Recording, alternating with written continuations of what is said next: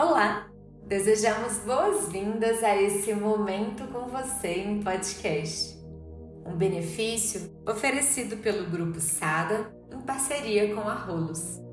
Eu sou a Júlia Duarte, trabalho com Mindfulness e Psicologia Positiva e é um prazer estar aqui com vocês hoje. Numa sociedade hiperacelerada e hiperconectada como a nossa, os momentos de estresse e ansiedade têm sido cada vez mais frequentes, chegando a ser conhecidos como o mal do século. Seja no ambiente de trabalho ou na vida pessoal, todos estamos sujeitos a situações estressoras. E muitas vezes evitar que elas aconteçam não está no nosso alcance. Para não sermos dependentes do externo e de que tudo aconteça exatamente como gostaríamos ou tínhamos planejado para que estejamos bem, é muito importante saber gerenciar melhor as nossas emoções.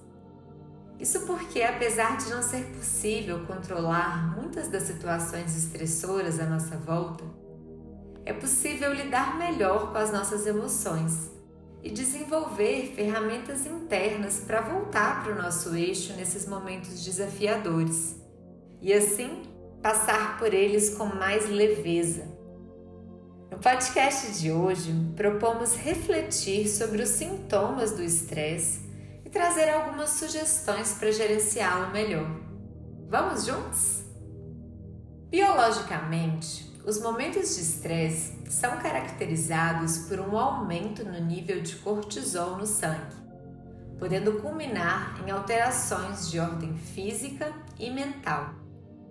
Alguns dos sintomas psicológicos do estresse são a preocupação em excesso, o aumento da ansiedade, angústia, nervosismo, impaciência, reatividade piora na concentração e na memória, insegurança na tomada de decisão e até mesmo o exercício de tarefas habituais. Nem todos esses sintomas acontecerão ao mesmo tempo. Cada situação pode desencadear reações específicas. E à medida que nós vamos nos conhecendo melhor, vai ficando mais fácil reconhecer os gatilhos e os sintomas. E assim, buscar trabalhar melhor com eles. O estresse é considerado um fator de risco para o surgimento de várias doenças. E os sintomas físicos e mais perceptíveis de quem tem momentos de estresse mais recorrentes são alterações cardíacas e gastrointestinais, insônia, tontura, dores musculares e de cabeça, aumento na queda de cabelo, como conversamos no início, o fato é que todos nós, eventualmente, teremos momentos de estresse. E ter inteligência emocional não é estar imune a isso, mas sim a agilidade emocional com a qual conseguimos nos reequilibrar quando enfrentamos uma situação estressora, respondendo de forma proporcional ao que nos acontece, ao invés de simplesmente reagir e de forma impulsiva se deixar ser governado pelo estresse, o que pode trazer arrependimento e desgaste emocional. Separamos algumas sugestões que podem ajudar a trabalhar melhor com o estresse. A primeira delas é identificar as fontes de estresse. Sugiro que você reserve um tempo para de fato refletir e anotar, fazer uma lista das coisas que têm te gerado estresse nos últimos tempos. Ganhando mais clareza sobre elas, é possível pensar se há algo que esteja no seu alcance para reduzir as fontes de estresse, como eliminar alguma obrigação desnecessária, dizer mais não porque tem te sobrecarregado e que você não pode ou mesmo não quer fazer a desorganização também pode ser uma grande fonte de estresse. Uma vez que o ambiente físico reflete no nosso estado mental e vice-versa. Em um momento de estresse em que sua mente está fervendo, pode ser benéfico começar organizando o seu espaço. que podemos simplificar? Ao descartar ou doar aquilo que não usamos e organizar o ambiente e as atividades, nós vamos também organizando a nossa mente.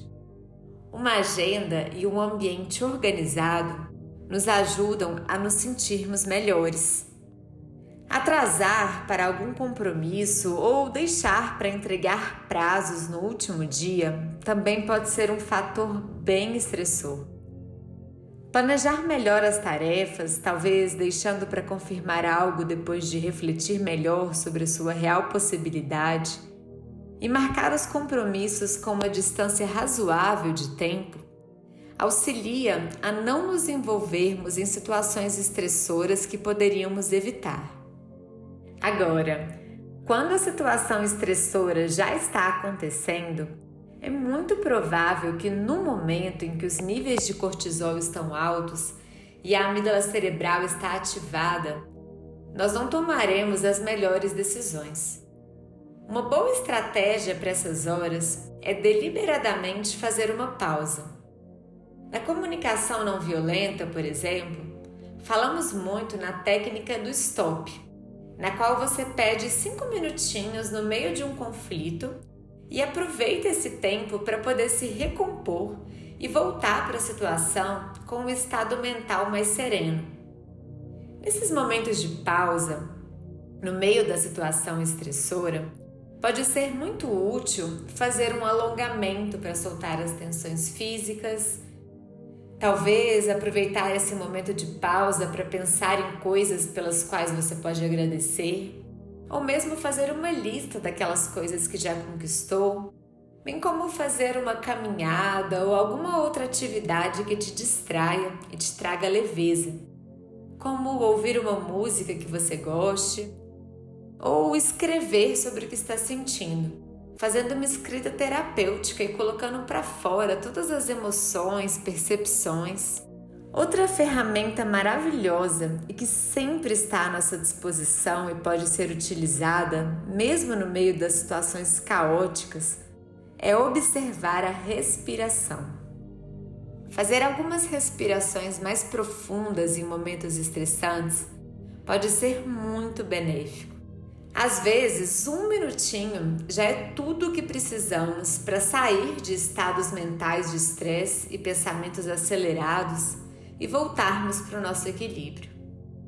Além dessas pequenas pausas para respiração, eu sugiro fortemente que vocês possam experimentar incorporar a prática da meditação como um hábito a meditação é uma grande aliada para que os momentos de estresse não sejam tão frequentes.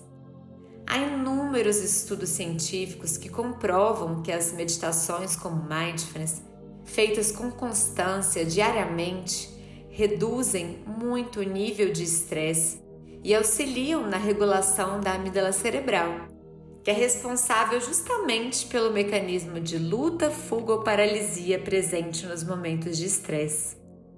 Hábitos como atividade física e yoga também são muito benéficos para trabalhar melhor com o quadro geral de estresse e trazer mais bem-estar. E por fim, mas não menos importante, se permitir se desconectar das redes sociais e do excesso de estímulos que elas podem nos trazer é de grande valia para gerir melhor o estresse. Aprender a gerenciar melhor as próprias emoções não acontece da noite para o dia. É de fato um processo, um exercício árduo e diário, mas é que é recompensador. Então, o que você fez para investir em você hoje? Estamos encerrando essa edição do Momento com Você em podcast. Nossos agradecimentos por terem chegado até aqui com a gente e fique ligado em todos os outros benefícios que o Grupo SADO oferece para você, colaborador. Até a próxima semana!